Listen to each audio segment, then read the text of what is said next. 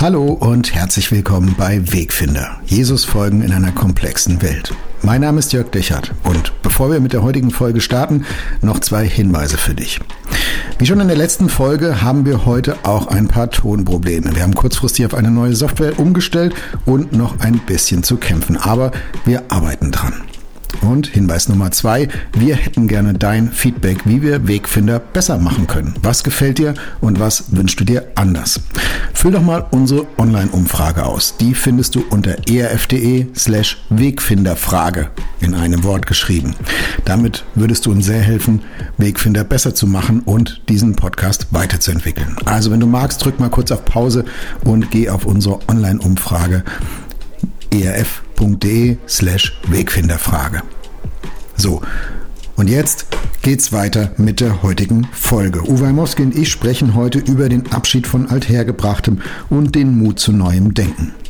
E-Mails wie immer an wegfinder.erf.de. Schön, dass du heute dabei bist.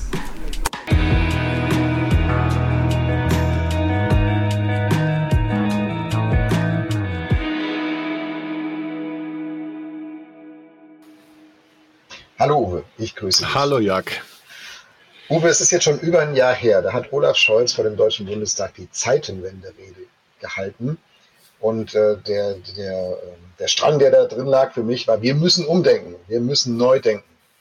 Was ist deine Beobachtung? Denken wir neu? Haben wir umgedacht?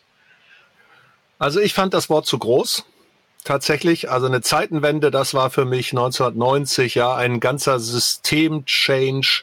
Da ist so viel neu geworden. Zeitenwende war 1946 nach dem Zweiten Weltkrieg, als sich die Welt in zwei Blöcke aufgeteilt hat. Zeitenwende war 1990, wie gesagt. Jetzt haben wir den Ukraine-Krieg. Das ist brutal, das ist hart, aber wir hatten vor einigen Jahren auch schon einen Jugoslawien-Krieg und wir hatten zwischendurch schon eine Verschiebung der Mächte. Wir hatten 2014 schon Angriff äh, auf die Krim der Russen. Also ich, ich fand das Wort tatsächlich zu groß und zu stark. Ähm, jedenfalls in dem Zusammenhang, wo er das ausgerufen hat über, über äh, den Ukraine-Krieg. So katastrophal das ist, so schlimm das ist, ähm, es hat uns aber einfach in eine Situation reingenommen, die weltweit sowieso schon viel herrscht und die jetzt auch nicht völlig neu ist.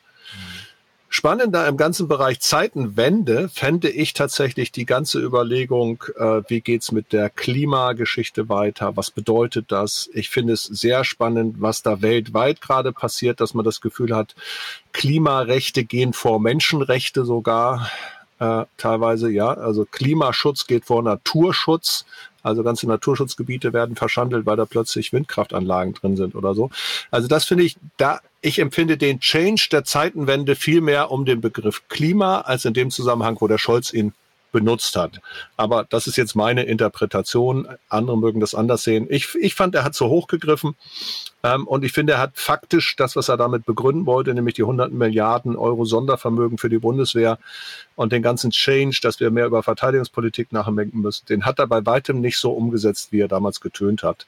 Also von dem her, ja, also Scholz ist besonnen, ich mag den, ich mag auch seine nüchterne Art und das Hanseatische, ne? ich komme auch aus dem Norden, aber da hat er sich für meine Begriffe mal ein bisschen überhoben.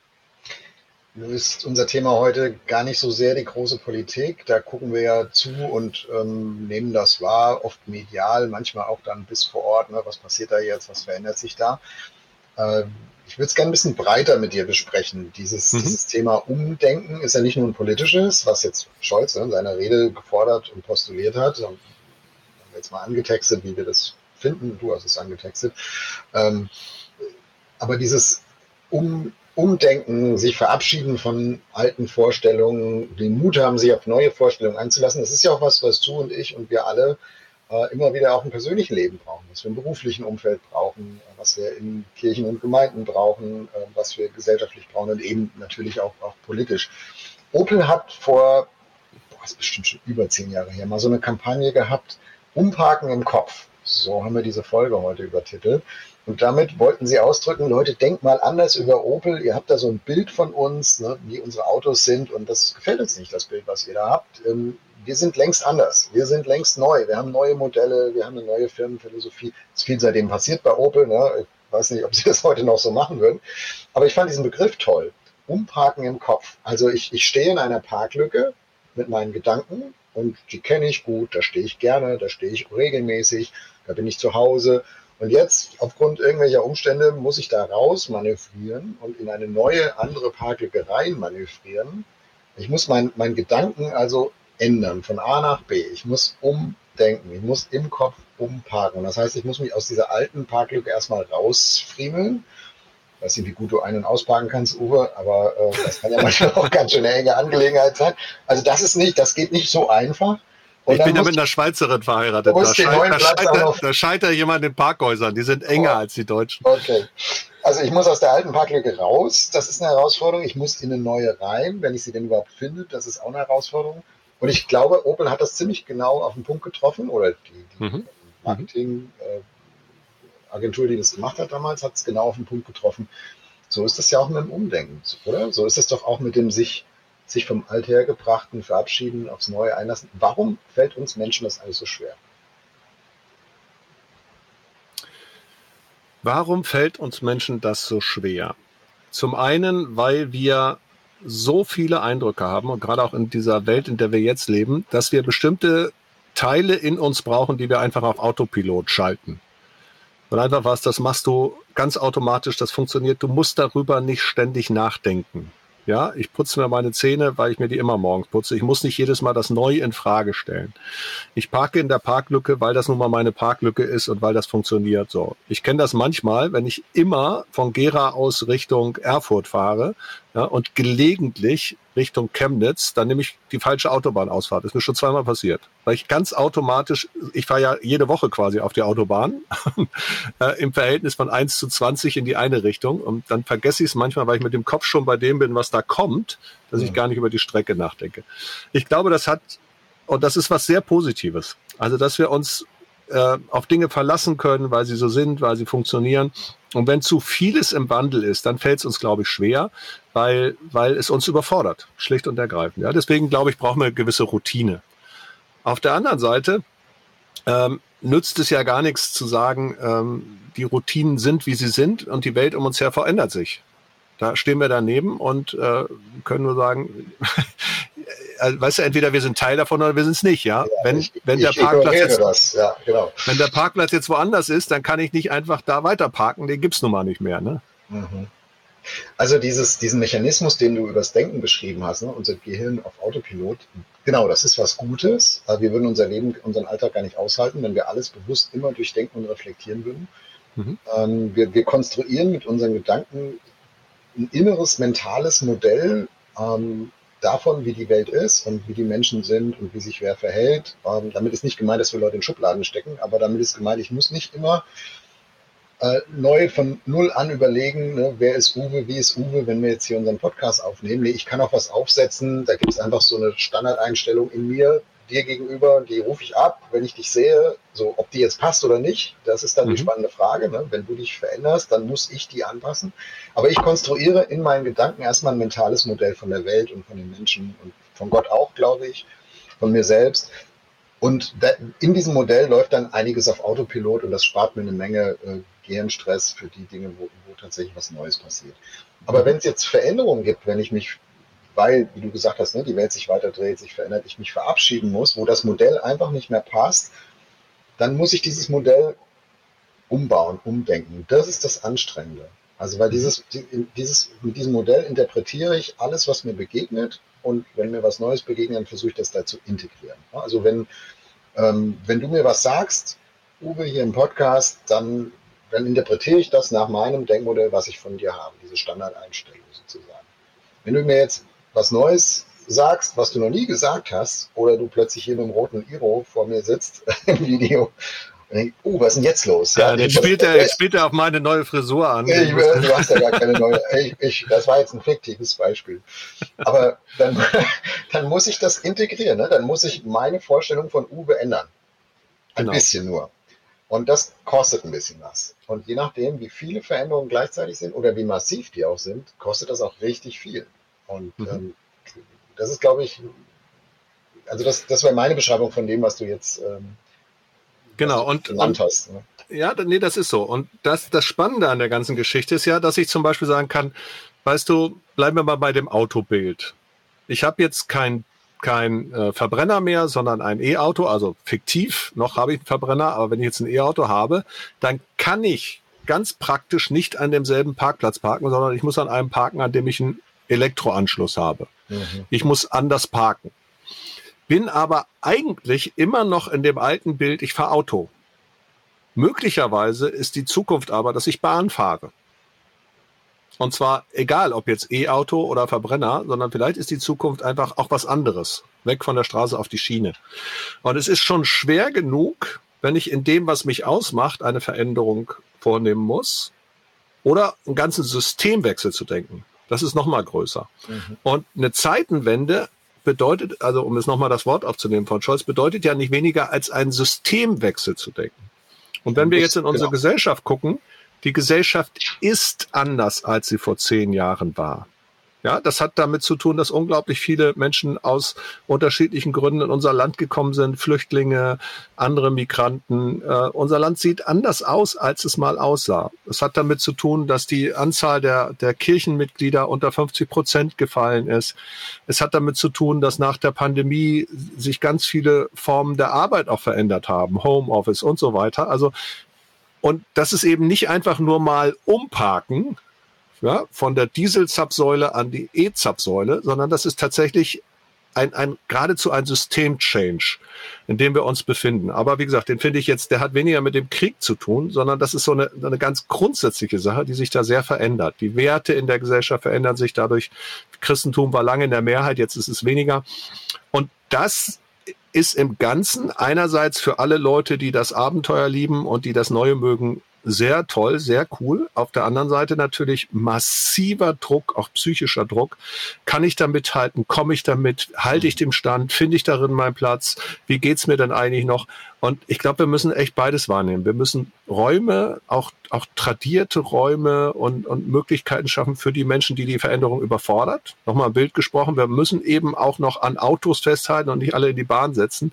Ähm, wir, wir brauchen Dinge, die man kennt, die vertraut sind und gleichzeitig müssen wir ein ganz hohes und neues Innovationspotenzial irgendwie mitfördern, auch als Christen.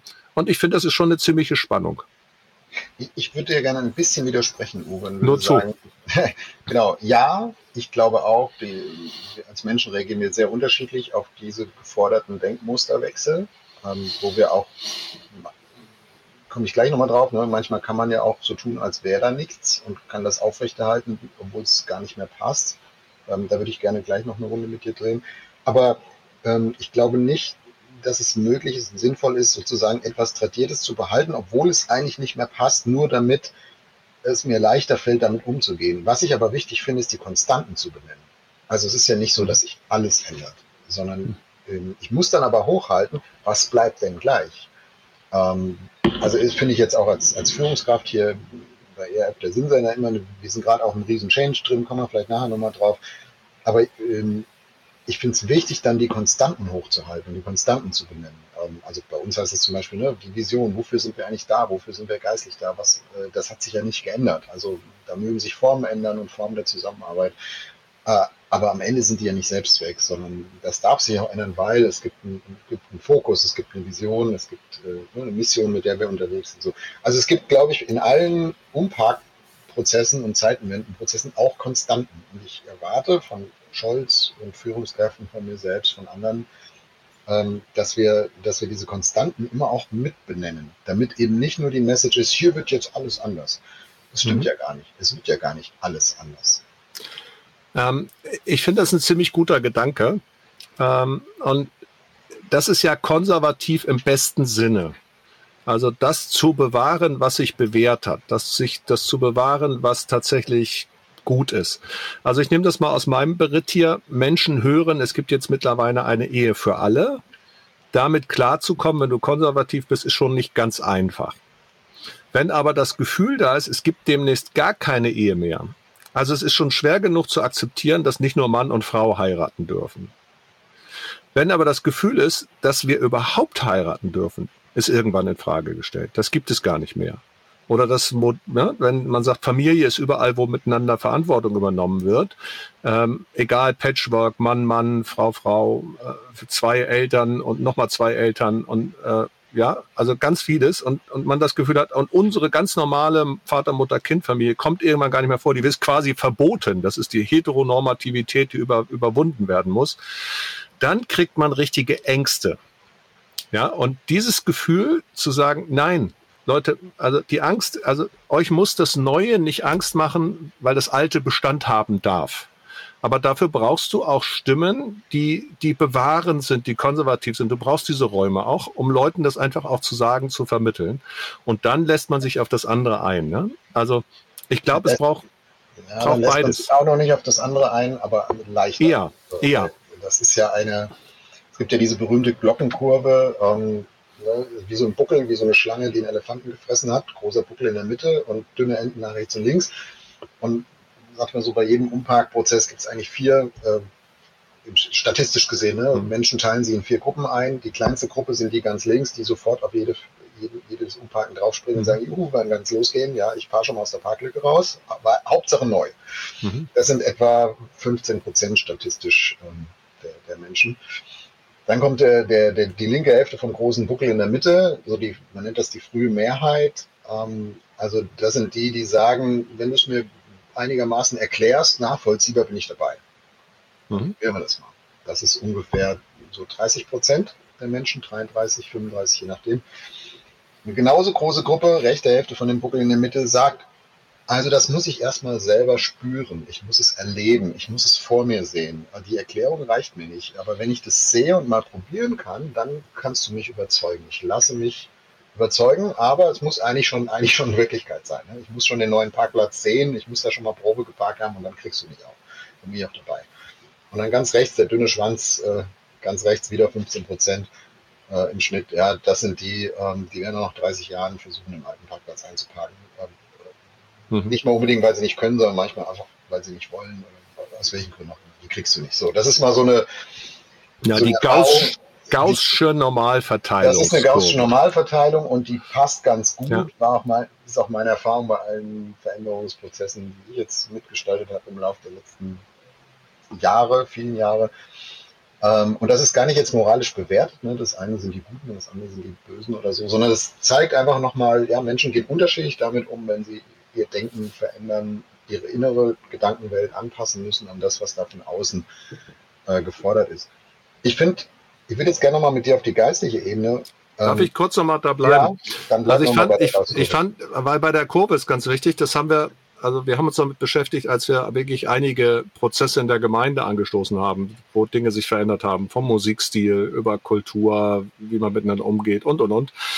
Äh, welche Angebote wir machen, welche Programme. Und es ist wirklich interessant, dass diese letzten 15 Prozent, die Verweigerer oder wie immer man die nennen möchte, die letzte Mehrheit kann man auch sagen, positiv gesagt, hast die frühe Mehrheit, die späte Mehrheit und die letzte Mehrheit oder die Verweigerer, die nehmen so viel Platz ein, dass wir oft gar nicht sehen, dass zwei Drittel der Leute eigentlich gut zu gewinnen sind. Die frühe Mehrheit und die etwas spätere Mehrheit, die wollen ja mit. Ja, wenn das, lassen sich ja überzeugen von dem, von der, von den 15 Prozent, die die neuen Ideen haben. Ähm, und wir fixieren uns aber ganz oft auf die wenigen und haben dann das Gefühl, das sind jetzt alle. Ja, und wir sind als Evangelikale natürlich auch in der Gefahr, dass wir sozusagen für die konservativen Christen so die letzte, das letzte Refugium sind und dann meinen, äh, indem wir denen so viel Aufmerksamkeit schenken, dass alle anderen genau da bei ganz alten Positionen stehen geblieben sind. Dabei ist zwei Drittel wären dafür offen, dass sich auch Dinge verändern dürfen. Ne? Ja. Das nur so. Genau, Deswegen hilft diese, hilft diese Kurve mal, mal zu sehen, hey Leute, das sind jetzt gar nicht so viele, die dagegen sind. Das nehmen wir nur so wahr, weil die oft so laut sind. Ja, weil die so laut sind und weil dann im, im christlichen Kontext oft der Anspruch ist, wir müssen jeden mitnehmen. Also bis zum letzten Mann. Und wenn der Letzte mhm. noch irgendwelche Einwände hat, dann drehen wir noch eine Schleife. Und das mhm. ist einfach unrealistisch. Also so genau, nur dass wir dann uns um die 15 Prozent drehen und die anderen dann auf dem Weg schon alle wieder verloren haben, weil die mitgegangen wären. Ja, jetzt haben wir schon ein bisschen Organisationsberatung kostenlos mitgemacht beim Wegfinder Podcast. Also jetzt gehen wir, also absolut d'accord, deckt sich mit meiner Beobachtung, ähm, müssen wir auch, finde ich, besser werden im christlichen Bereich an der Stelle.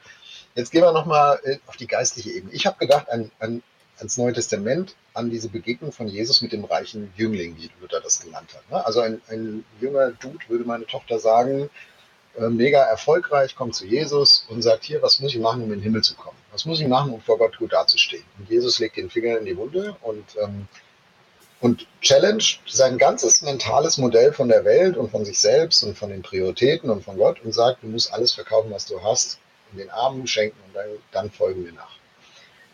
Und dann heißt es, dass der Jüngling umdreht und traurig weggeht und Jesus sei ihm auch traurig nach, weil, ne, weil er ihn geliebt hat und, äh, und das gesehen hat, dass, die, diesen Menschen und sein Potenzial und alles.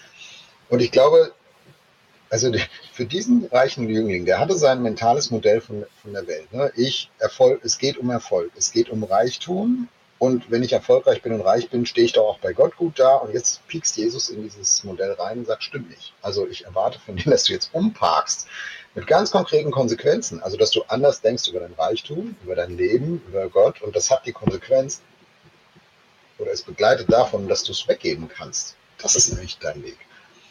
Und der Jüngling sagt, nee, mach ich nicht. Will ich nicht. Krieg ich nicht hin. Also das war, ist so teuer, dieses Muster zu wechseln, diese, äh, dieses, du hast vorhin Systemwechsel gesagt, ne? dieses System, dieses Denksystem zu wechseln, dann, dann mache ich das nicht. Selbst wenn Jesus selbst mir gegenübersteht und mir das sagt, dass das jetzt dran ist, ich krieg das nicht hin. Ähm, das ist zu teuer. Und weißt du was? Ich kann das sogar nachvollziehen. Also ich habe überlegt, ähm, ich habe früher bevor ich Christ geworden bin, habe ich Christen ja immer so für lebensuntüchtige Spinner gehalten. Ich glaube, das habe ich im Podcast auch mal erzählt an der Stelle. Und dann habe ich daraus abgeleitet, naja, wenn die so lebensuntüchtige Spinner sind, dann kann ich ja relativ safe sagen, dass es Gott gar nicht gibt. Und dann bin ich ja auch safe, wenn ich kein Christ wäre, dann kann mir nichts passieren. Ich hatte immer den Eindruck, wenn ich Christ werde, dann muss ich, muss ich auch so ein Spinner werden. Also dann, dann, äh, ne, dann das war sozusagen, das wäre wieder besseres Wissen gewesen. So, ich, diesen, diesen Musterwechsel will ich nicht. Und ich musste erst umparken im Kopf, umdenken und kapieren, nee, mein, wie, wie ich über Christen denke, ist, ist nicht sachgerecht, ist nicht, entspricht nicht der Wirklichkeit. Jedenfalls in den allermeisten Fällen nicht. Ähm, ich bin das Problem. Also ich, ich muss mein Denken ändern. Und auf einmal bekommt das eine Offenheit für Gott und sein Reden und sein Wirken und seinen Ruf für mein Leben und so. Und dann, dann beginnt eine Reise. Ähm, aber das war echt schwierig. Also es hat so ein paar Kristallisationspunkte gebraucht, ein paar Begegnungen gebraucht, um das aufzubrechen, diesen, diesen mein mhm. Denkmuster. Also wir können ganz schön verbacken sein mit dem, wie wir die Dinge so sehen. Es gibt ja eine interessante Alternativgeschichte. Und zwar gibt es die Geschichte von Zachäus. Zachäus ein Zöllner, jemand, der mit der Besatzungsmacht kooperiert hat und überhöhte Zölle genommen hat. An Persönlichkeit, an Statur eher klein, deswegen klettert er auf einen Maulbeerbaum, um Jesus zu sehen. Also so wie der reiche Jüngling, von dem du sprachst, macht sich Jesus, macht sich der Zachäus auf, um Jesus zu sehen. Jesus sieht ihn, spricht ihn an, kennt ihn beim Namen und sagt, ich möchte in dein Haus einkehren. Und dann essen die zusammen. Jesus kommt in dieses Haus und der Zachäus sagt plötzlich von sich aus, ich will die Hälfte meines Reichtums den Armen geben. Und jeden, den ich überfordert habe, der kriegt das Geld vierfach zurück. Also ich übernehme alle Verantwortung für das, was ich gemacht habe. Was ist der Unterschied? Wir können es nur spekulieren, weil wir es nicht wissen. Ja, wir sehen aber, dass einmal der Reichtum die Hürde ist, um, um wirklich anzukommen bei dem, was geistlich für diesen jungen Mann dran ist. Wir sehen beim anderen, dass die Begegnung mit Jesus zu einer Freiheit im Umgang mit dem Reichtum und einer, zu einer Verantwortung auch mit dem Reichtum und auch zu einer Wiedergutmachung der eigenen Schuld führt. Aber Einmal geht die Begegnung voraus und aus dieser Herzensbegegnung, wie auch immer, was die ausgelöst hat, folgt dann etwas, ein neues Tun. Und einmal ist jemand, der irgendwie auf der Suche ist und auf jeden Fall aber, aber nicht an den Punkt komme sagen kann, jawohl, das ist das, was ich, was ich hergeben möchte. Auf einer ganz anderen Ebene, es gibt eine Frau, die soll gesteinigt werden, weil sie beim Ehebruch erwischt wird. Und Jesus leitet ein mit seiner Antwort, nämlich wer von euch ohne Sünde ist, werfe den ersten Stein, dass die Steiniger, die Peiniger, dass sie sie gehen lassen, dass sie sie laufen lassen. Und am Ende sagt er ihr, und jetzt geh und sündige hinfort nicht mehr. Also am Anfang steht der Freispruch und dann steht ein moralischer Anspruch. Aber eben nicht andersrum, sondern durch diese ganz persönliche Begegnung mit Gott setzt sich einmal in dem Fall Verhalten sozusagen der Ehe, der Sexualität, im anderen Fall der Umgang mit eigener Schuld, mit, mit dem eigenen Reichtum, setzt sich frei. Und ich glaube, dass, dass diese Begegnung mit Gott, wenn ich die jetzt mal säkularisiere, Also das Überzeugtsein von der Idee, das Berührtsein von der Notwendigkeit, das Mitgenommensein, das lässt mich dann auch Konsequenzen ziehen. Wenn ich aber das Gefühl habe, irgendeiner oktroyiert mir das auf, ich muss jetzt komplett neu denken, weil der mir sagt, ich muss neu denken und nicht, weil ich verstanden habe, warum ich neu denken muss, weil es mir zu Herzen geht. Ich glaube, das ist richtig schwer und das kickt uns teilweise richtig raus. Ja, und das haben wir, glaube ich, ja politisch auch bei der Pandemie erlebt, ne, dass, dass kommt ja so voraus, der Verwaltungsgehorsam vielleicht noch dazu, dass, dass manche Schutzmaßnahmen ähm, nicht, nicht ausreichend erklärt, motiviert worden sind oder halt mit so einem erbarmungslosen Duktus von oben runter kommen, so, mhm. so habe ich es gehört. Und dass, dass dann Menschen gibt, die sagen, nö, mach ich nicht. Wieso soll ich denn? Also jetzt gerade nicht. Und ne, die anderen ringen die Hände und sagen, ja, aber siehst du nicht, ja, es gibt doch einen, einen, einen Grund dafür und so weiter. Es gibt bis heute ja mhm. Streit und wird es auch, glaube ich, noch eine Weile geben. Aber ähm, Genau, die, die Frage ist immer eine Frage der Einsicht. Also der Jüngling hat es nicht eingesehen, der hat es nicht hingekriegt, sich sein Denkmuster, sein Bild von der Welt und von sich selbst zu öffnen für das, was Jesus ihm zeigen wollte. Zachäus hat es hingekriegt. Ähm, die Steiniger haben es auch hingekriegt, zumindest in dieser Situation die Steine fallen zu lassen und wegzugehen. Also ja, genau. Und Gott ist, ich glaube, Gott ist immer jemand, der uns nicht in unseren Mustern bestätigt und sagt, genau Uwe, so wie du das denkst, da hast du aber auch völlig recht, Punkt, sondern Gott ist immer jemand, der uns ein weiteres Bild zeigen will. Äh, nicht, nicht jetzt mega konfrontativ, ne? Uwe, wie kannst du nur, sondern hey, guck doch mal hier. Also so mhm. werbend, ne? werbend, öffnend, ähm, zeigen will, guck mal die Welt da draußen und ich selbst und auch du selbst als Mensch, es ist doch nicht ganz so, wie du es im Kopf hast. Mhm. Und, und es kommt hier wirklich dazu, wenn ich das, wenn ich das sozusagen ohne diese Herzensbeziehung, ohne diese Gottesbegegnung und ohne das Überzeugtsein von der Idee und dem Herzschlag, der dahinter steckt, äh, angucke, dann muss ich sagen, ja, hallo, also, ach so sind die Christen, die wollen also mein ganzes Geld. Na super. So sind die Christen, die stehen für eine verklemmte Sexualmoral. Na super. Ja, also wenn ich, wenn ich einfach nur den reichen Jüngling nehme, eine Geschichte, warum sagt Jesus, dass ich alles verkaufen soll? Was soll das eigentlich? Ja, ist das eine Sekte, dass die meinen, ich soll all mein Geld abgeben? Fährt der Guru dann einen großen Rolls-Royce? Oder weißt du, wenn ich das ohne das eigentliche Ziel, das eigentliche Herz sehe, dann sehe ich plötzlich nur die Kohle. Und warum eigentlich? Oder ich sehe eine verklemmte Sexualmoral. Warum? Macht doch viel mehr Spaß, wenn ich im Club irgendwie mit vier Leuten was zu tun habe. Äh, äh, so. Aber das dahinter steht, ich bin jemandem begegnet, der mich überzeugt hat davon, dass es mehr gibt als Geld, dass es Höheres gibt, dass es Größeres gibt. Ne? So und das, das ist Besseres. geistlich, ja, ja, Besseres auch genau. Und dass das geistig klar ist, aber das gilt auch für andere Dinge. Das mhm. gilt genauso auch für Motivationen im politischen Bereich, im gesellschaftlichen Bereich. Ähm, ja, warum sollte ich im Sport fair sein, wenn ich durch ein Foul erfolgreicher bin? Da muss ich erst ein Prinzip verstanden haben, dass der ganze Sport darüber funktioniert. Ne? Sonst, wenn ich nur auf Vorteil aus bin. Und das, das glaube ich, da, da hängen wir oft, dass wir nicht, nicht genügend verstehen, warum ein Change notwendig ist. Genau, und äh, weil wir, weil wir den, das Bessere an dem Change nicht nachvollziehen können, nicht erklärt bekommen oder nicht wahrhaben wollen. Ähm, und ich finde im christlichen Bereich manchmal aber auch, weil wir, weil wir uns in Dingen verbeißen, wo wir eigentlich wissen, dass Gott eine viel größere und, und, und ähm, bessere Perspektive aufs Ganze hat. Also, ähm, du hast ja vorhin angefangen, ne? wir in der Gemeinde und mit der Glockenkurve und wie wir da gekämpft haben und haben uns auch noch um den letzten gekümmert und so. Äh, eigentlich, eigentlich müsste, das ist ja eine Frage, die mich, habe ich glaube ich im Podcast schon ein paar Mal dich gequält mit oder unsere, äh, unsere Hörerinnen und Hörer auch. Das ist eine Frage, die, die bewegt mich ja wahrscheinlich jahrzehntelang. Ne? Warum sind wir Christen so schlecht bei Change oder nicht besser, sagen wir positiv, nicht besser bei Change, wo wir doch eigentlich äh, eine, einen, ähm, einen viel weiteren Blick auf die Wirklichkeit dieser Welt haben könnten, weil wir um wissen, dass alles in Gott aufgehoben ist, dass er äh, uns leitet, dass er uns vergibt, wenn wir Fehler machen. Also eigentlich müssten wir doch der Veränderung viel aufgeschlossener gegenüberstehen als, als Menschen, die Gott nicht vertrauen, die ihn nicht kennen. Ja, tun wir aber nicht sondern wir, wir kippen noch theologische Soße drüber ne? und sagen, in der Bibel steht aber, prüft alles und nur das Beste behaltet. Ja, also hier, das machen wir nicht. Das muss erstmal geprüft werden. Ähm, äh, äh, da können wir uns ja streiten. Ich glaube, dass es diese Christen gibt. Ich glaube aber, dass unfassbar viel äh, Innovation in der Welt ja von Christen ausgegangen ist. Gerade in ganz vielen Sozialbereichen waren es Christen, die da waren. Es gab auch Naturforscher, die einfach aus ihrer Neugierde an Gottes Schöpfung Dinge angefangen haben zu erforschen. Also ich werde da zurückhalten. Ich nehme aber mal, ich, ich schwenke mal, ich komme mal, komm mal zu einem Beispiel. Als evangelische Allianz haben wir einen Prozess hinter uns, der die gesamte Allianz neu denkt. Ne? So, die ja. ganze Allianz hat sich in ihrer Struktur verändert. Es gab einen Generalsekretär, den gibt es nicht mehr. Es gab einen politischen Beauftragten, ich war das, den gibt es nicht mehr. Es gibt stattdessen zwei Vorstände und viele Gremien. Jetzt fragen mich ständig Leute, der Frank Heinrich, der da jetzt als Vorstand kommt, wird der dann der neue Beauftragte? Dann sage ich, es gibt keinen Beauftragten mehr. Es kommt in der Struktur nicht mehr vor.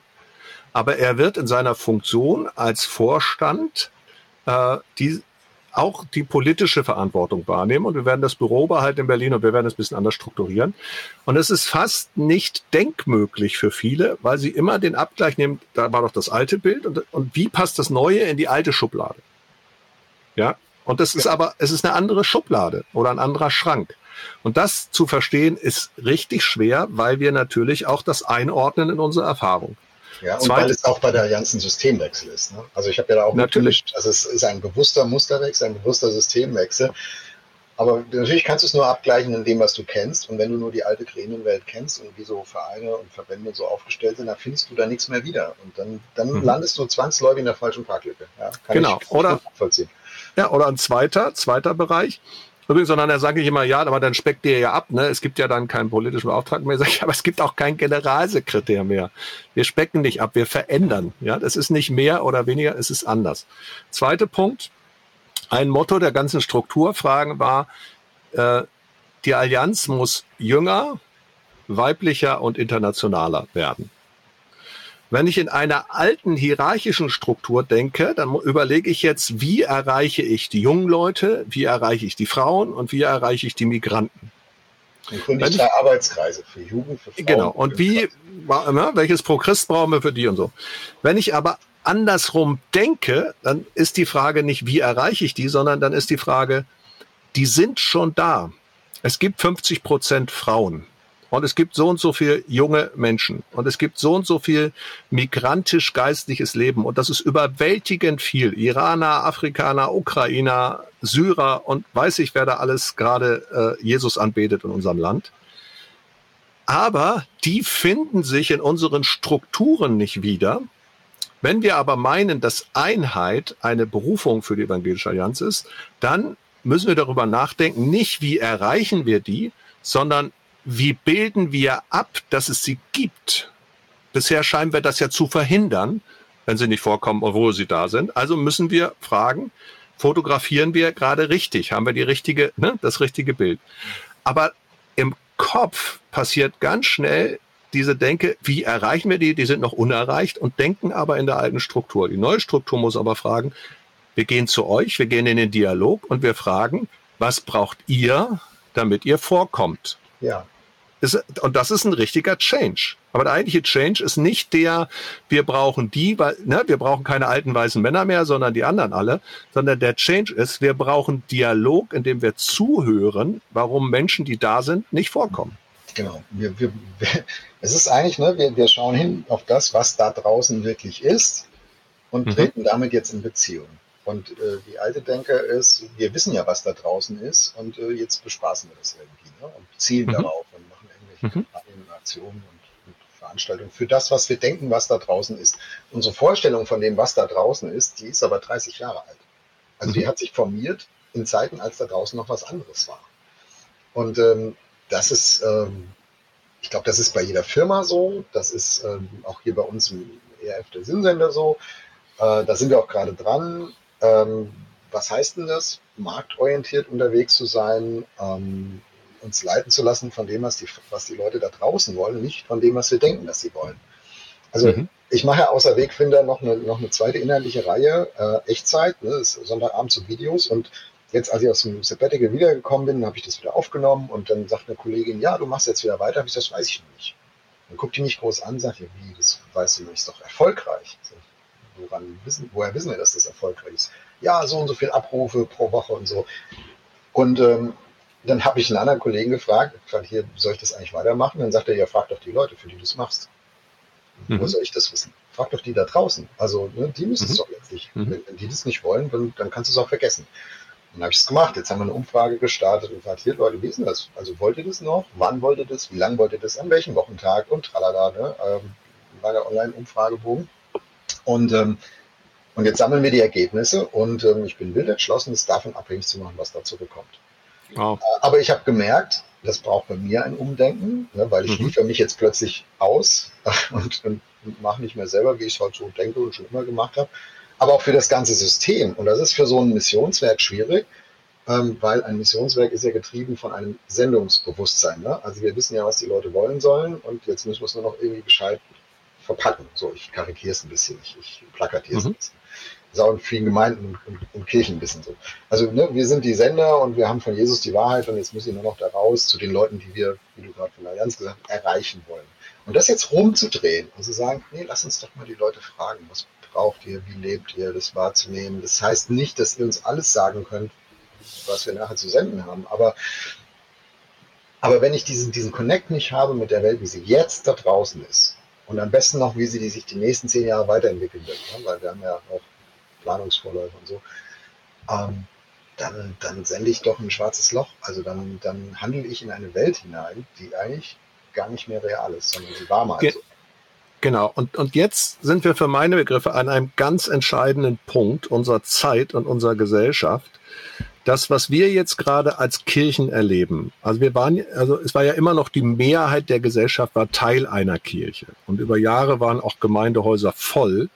Ähm, und deswegen musste man ein paar von draußen reinkriegen. Was wir aber überleben, sind diese vielen Fragen. Sind unsere Formate noch wichtig? Sind unsere Häuser noch wichtig? Ähm, sind die Art und Weise, wie wir Sitzungen haben, wie wir Strukturen leben, passt das alles noch zusammen? Wie müssen die anders sein? Das Gleiche über den Tellerrand gucken, passiert aber auch mit anderen Dingen. Durch den Ukraine-Krieg haben wir plötzlich festgestellt, dass Russland schon seit 2014 da Krieg geführt hat und dass die in Georgien das schon vorher gemacht haben und dass die äh, NATO-Grenze von Finnland nicht mehr sicher ist und die von Baltikum auch nicht. Aber das war sie schon länger nicht. Das haben wir nur nicht wahrgenommen. Wenn wir plötzlich global gucken und merken, wir fragen nach Gas, dann sehen wir, dass schon lange die afrikanischen Ressourcen von China besetzt sind und das eigentlich, weißt du, dass plötzlich sehen wir Dinge, die sind gar nicht neu die haben wir noch nicht. Wir waren in einer ist ganz positiv gemeinten Mutti-Blase, ja, Angela Merkel-Welt. Es ging uns gut. Wir waren in Europa irgendwie sicher, trotz Eurokrise und so weiter. Aber der Rest in Europa hatte eine viel höhere Jugendarbeitslosigkeit. Denen ging es schon vorher nicht gut. Mhm. Und so wie wir das als Kirche erleben, im Mikrokosmos, erleben wir das gerade auch als Land und vielleicht sogar global, weil wir bisher das Thema Klimawandel das war eine theoretische Größe. Mittlerweile kannst du aber auf den Hausberg meines Schwiegervaters, den Wildstrubel in Adelboden, äh, da kannst du nicht mehr über den Gletscher laufen, weil der weggeschmolzen ist. Also mittlerweile ist das real zu greifen. Es fängt an, das Ahrtal war überflutet und so. Wir beginnen das Dinge, die wir bisher irgendwie wegschieben konnten, weil wir ja unsere Nische hatten. Plötzlich ist diese Nische aber voll Wasser und dann mhm. merken wir, hey, da passiert wirklich was. Und da glaube ich, ähm, geschieht wirklich nicht nur in der Gemeinde etwas, sondern das sind die gleichen Abwehrmechanismen in der Gemeinde, sind auch in der Gesellschaft da. Ja. Äh, die sind global da. Also ich finde, ich finde, da unterscheidet sich das Christliche gar nicht von dem Rest so sehr. Nee, manchmal, manchmal in der Sprache oder ne, so wie ja, genau. aber, so, aber, aber was wir fragen können ist, haben wir als Christen darauf eine spezifische Antwort? Genau, haben wir eine Ressource, die wir beisteuern? Genau, das ganz genau. Ja, genau. Also haben wir, haben wir als Christen eine andere Ressource, um mutig nach vorne zu denken. Ja, und dann, wenn du jetzt mal hinguckst, das, was sich gerade verändert, also so ein bisschen die Hoffnung schwindet, ne? Da haben wir eine große Ressource der Hoffnung. Und Hoffnung ist nicht wenig. Hoffnung bedeutet, dass ich tatsächlich aktiv aufstehe, dass ich meinen Tag gestalte, dass ich Verantwortung übernehme, dass ich mitmache, dass ich mich auf Neues einlasse. Wir haben die Ressource als Kirche sowieso global zu denken. Jesus hat uns in die ganze Welt geschickt. Wir brauchen keine nationalen Refugien, in denen wir irgendwie stecken bleiben. Ja, und da gibt's einige geistliche Ressourcen, wo ich sagen würde, Leute, die gilt es neu zu entdecken, neu wahrzunehmen. Da gibt's aus der Geschichte auch richtig viel zu lernen, wo Christen innovativ vorne mit dabei waren. Ja, und deswegen, ich glaube, deswegen ärgert es mich auch so, wenn, ähm, wenn Christen auf notwendiges Umparken im Kopf ähm, mit so einer Fundamentalabwehr reagieren. Ähm, und dann, also ich glaube schon, dass wir wahrnehmen, dass sich die Welt verändert, aber damit dann manchmal auch mit so einem Rückzug darauf reagieren und sagen, jetzt darf man das nicht mehr und jetzt wird auch jenes nicht mehr. Und wir haben, da haben wir viel drüber geredet in der Folge 68, ne, wo mhm. wir über Generationswandel und Modernisierungsschub und so gesprochen haben. Auch in, unserer Klimawandelfolge kommt das so ein bisschen vor. Ähm, jetzt kommt Digitalisierung ist ja fast schon Standard heute. Ne? KI ist jetzt das next big thing und ich glaube auch nicht, dass das nur gehypt ist, sondern ähm, das wird unser Arbeitsleben mindestens in den nächsten zehn Jahren echt nochmal auf links drehen, auch in den Jobs, die bisher da so von Automatisierung nicht so betroffen waren. Mhm. Wir wissen auch gar nicht, wohin das alles so, so führen wird. Aber dem Ganzen mit Rückzug zu begegnen, mit gedanklichem, theologischem Rückzug, Weltverantwortungsrückzug, ist, glaube ich, das Blödeste, was man machen kann weil dann fehlt die christliche Stimme und die christliche Ressource in, in dieser Zukunft, die da gerade entsteht. Und dann wird diese Zukunft nicht besser. Mhm. Ähm, ich habe jetzt äh, vor kurzem mal ja so ein Bilanzgespräch. Ich, ich steige jetzt aus bei der Evangelischen Allianz und wechsle zu Tierfand Deutschland und hatte so ein Bilanzgespräch über sechseinhalb Jahre äh, politische Arbeit für die Evangelische Allianz. Vorher war ich noch sieben Jahre bei einem Abgeordneten, also fast 14 Jahre politische Erfahrung. Und der, der die Fragen gestellt hat, der sagte dann so, ja, ist es nicht nachvollziehbar, wenn immer weniger Christen in der Politik sich engagieren, dass die Leute auf Gemeindebasis resignieren und sagen, ja, dann finde ich ja keinen Resonanzraum für meine Ideen, da ziehe ich mich zurück. ich habe wirklich gedacht, äh, es ist nachvollziehbar, psychologisch natürlich, aber es ist absurd. Es ist komplett absurd. Wenn ich sage, weil die Farbe an meiner Wand schon so alt ist, werde ich sie nicht mehr streichen, das lohnt sich ja nicht mehr. Äh, ja, das ist doch, also die, die Welt kann nur so christlich sein, wie Christen sie gestalten. Äh, und wenn, wenn ich meine, ich mache etwas nicht mehr, weil es sich nicht mehr lohnt, dann habe ich doch gar nicht verstanden. Also Christen waren immer in der Minderheitsposition. Sie waren immer Salz und Licht. Ja, und wir sind gerade jetzt gefordert. Also, dass wir dann geschichtlich in diese Sondersituation gekommen sind, dass wir die Mehrheitsgesellschaft bilden, das ist eigentlich gar nicht die Reich Gottes Perspektive. Aber das heißt ja nicht, dass wir deswegen uns nicht einmischen sollen. Ja, im Gegenteil, wir sollen ein Sauerteig sein. Wir sollen die Gesellschaft mitgestalten und gerade jetzt.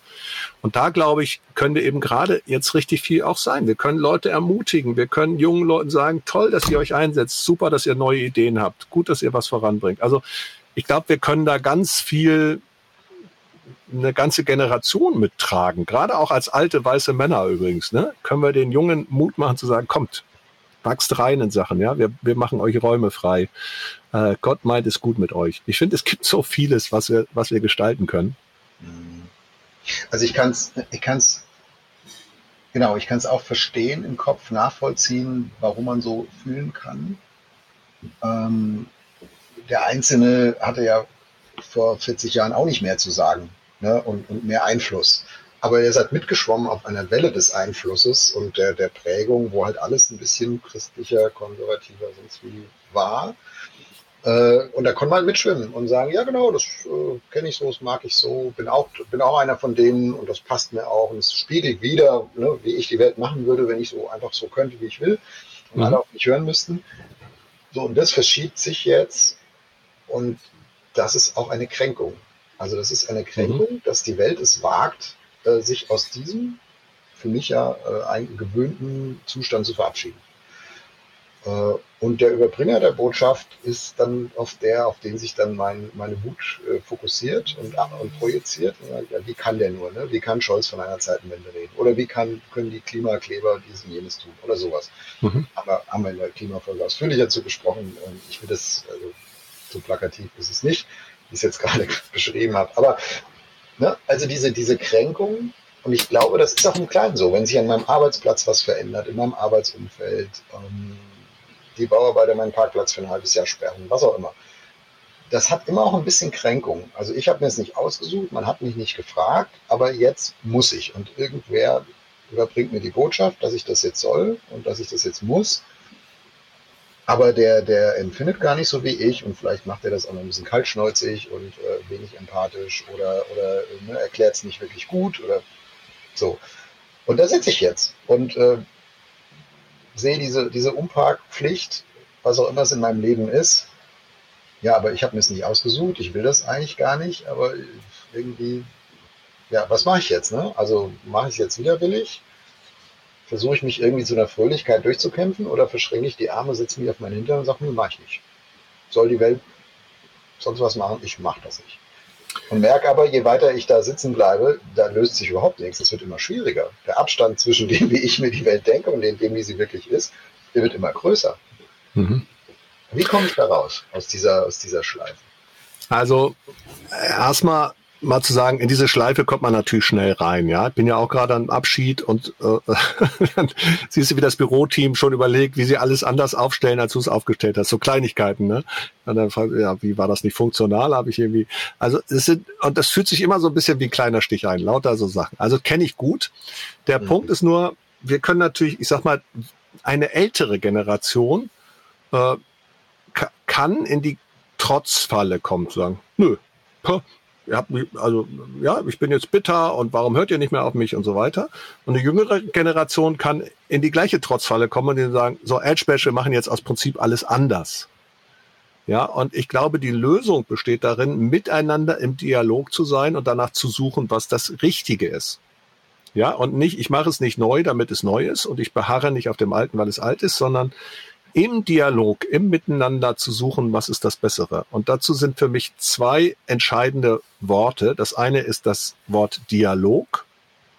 Also nicht den einen Teil einfach rauskicken, sondern im Gespräch sein. Wir müssen auch im Politischen. Wir brauchen die Debatte, ob mir der eine passt oder nicht. Wir brauchen mhm. vielleicht Waffen für die Ukraine, aber wir brauchen auch eine wahre Sarah Wagenknecht, die sagt, wir brauchen keine. Wir brauchen den Dialog. Wir brauchen das eine und das andere.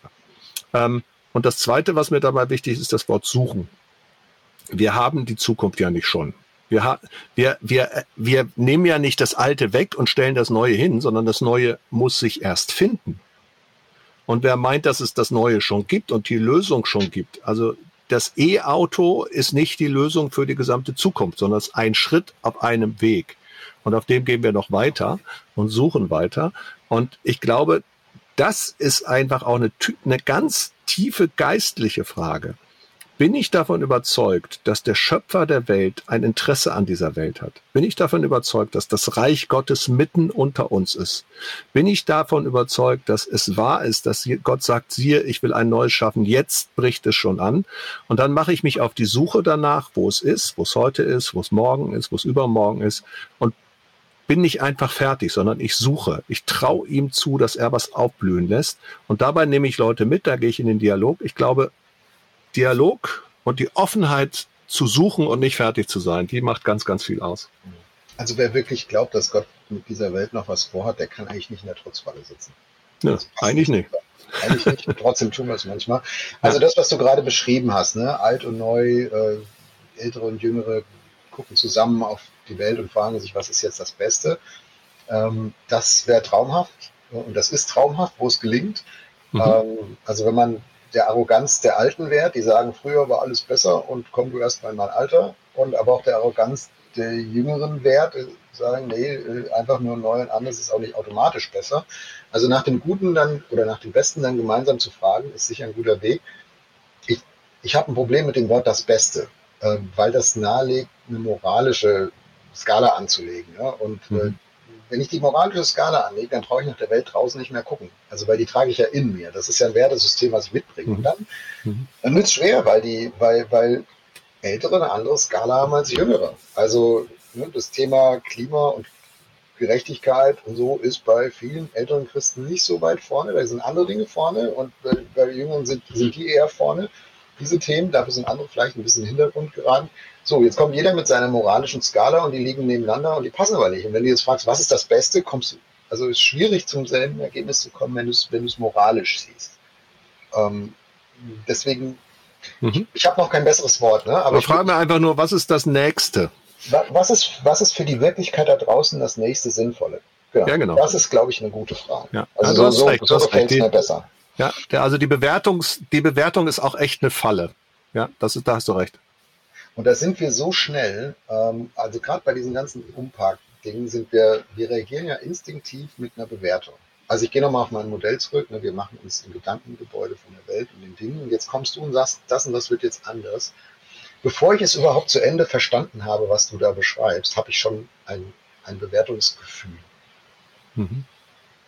Und ich glaube, je nachdem, wo ich auf dieser Gaußkurve bin, links oder in der Mitte im Buckel oder rechts, äh, wird das Bewertungsgefühl ein anderes sein. Hat viel auch mhm. mit meiner Persönlichkeit zu tun, mit meiner Lebenserfahrung, äh, mit meinem Vertrauen zu dir, Uwe, ne? ob, ob, ob, ich dir bisher vertraut habe oder eh schon immer was gegen dich habe oder wie auch immer. Mhm. So, äh, da, da hängt das ab. Ich habe ein Bewertungsgefühl und ich glaube, es ist wichtig, also auch ganz im Privaten oder am Arbeitsplatz, wenn wir, wenn wir gefordert sind, im Kopf umzuparken, Bewertung erstmal zurückzustellen. Wir sagen, ich werde, es wird der Tag kommen, wo ich es bewerten kann und sollte, aber der ist nicht jetzt. Der ist nicht gleich am Anfang. Ich lasse mich erstmal ein. Ich stelle das zurück. Ich gucke erstmal. Ich versuche erstmal zu verstehen. Weil mhm. wenn ich das nicht mache, glaube ich, dann beraube ich mich der Chance, ähm, dass ich eine neue Perspektive kennenlernen kann. Mhm. Und ähm, auch da nochmal, wenn wir jetzt, ich habe das ja auch geistlich gerade gerade begründet, ein paar Sachen, aber auch wenn wir, wenn wir in die Welt gucken, wenn wenn ich davon ausgehe, das Beste und damit ja häufig auch verbunden das Einzige, dann verbaut es die Alternativmöglichkeiten. Wenn ich jetzt sage, Windkraft ist die beste Alternative zu Atomkraft beispielsweise, dann denke ich nur noch in diesem einen Muster. Dieses eine Muster ist aber dann nicht mehr das Beste, wenn es das einzige wird, weil es ergänzungsbedürftig ist. Also neben dem, neben dem Abqualifizieren und dem Bewerten ist es auch letztlich ein Innovationskiller zu denken, ich hätte schon das Beste. Mhm. Ja, ich habe vielleicht das nächste Gute oder das nächste Sinnvolle, aber das ist immer auch vorläufig, immer auch ergänzungsbedürftig. Und das wiederum ist auch letztlich eine, eine sinnvolle theologische Erkenntnis, dass ich als Mensch immer A an meine Grenzen komme, weil ich nicht Gott bin, und dass ich B in einer gefallenen Schöpfung auch immer nur vorläufige Lösungen finden kann. Und das wiederum ist, hat gar nichts Resignatives, sondern im Gegenteil, das motiviert mich, mich darauf nicht auszuruhen und zu wissen, es wird für morgen eine andere Lösung brauchen. Und trotzdem, genau, und trotzdem lebe ich die von heute mit ganzem ja, Herzen. Genau. Also es, ist, es ist schon eine Zielständigkeit, ne, das eine mhm. mit ganzem Herzen tun und gleichzeitig auch wissen, es ist und bleibt vorläufig. Und ähm, mhm. ich, ich werde nie rauskommen aus dieser aus diesem Umparken zwischen verschiedenen Parkplätzen. Aber das ist Leben. Also das ist, ja, genau. das ist das Chaos des Lebens und aber auch das Schöne und das Überraschende.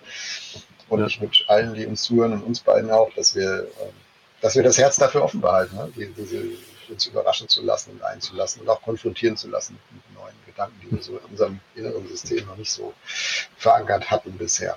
Uwe, nach vorne geguckt, was nimmst du mit aus dieser Folge, aus unserem Gespräch zum Umparken?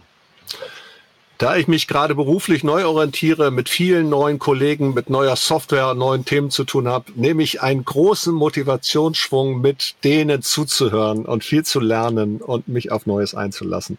Und vielleicht meine äh, mein im Hirn geparktes Auto mal auf einen anderen Parkplatz zu setzen. Und das werde ich in nächster Zeit wohl noch öfter müssen. Ich nehme mit deinen Begriff von der Vorläufigkeit, den du jetzt gegen Ende nochmal ausgefaltet hast, ähm, beschrieben hast, auch theologisch, ähm, dass immer nur ein nächstes Neues Sinnvolles gibt und nicht ähm, das Beste. Und dass je mehr wir auf das Beste gehen, äh, wir Debatten letztlich tot machen, weil es nur noch um moralisch oder ideologisch richtig mhm. oder falsch geht. Mhm. Das äh, maximal den nächsten Schritt weiterbringt, aber danach ist dann ein Schluss. Also die, mhm. diese, diese Offenheit für, für Wegdenken, der heißt nicht umsonst Wegfinder, die hast du nochmal schön mhm. hier vor Augen gemalt zumindest. Danke dafür. Also, vielen Dank an alle fürs Zuhören. Danke, Uwe, fürs Gespräch und. Danke, lieber Jörg. Und wir hören uns. Bis bald.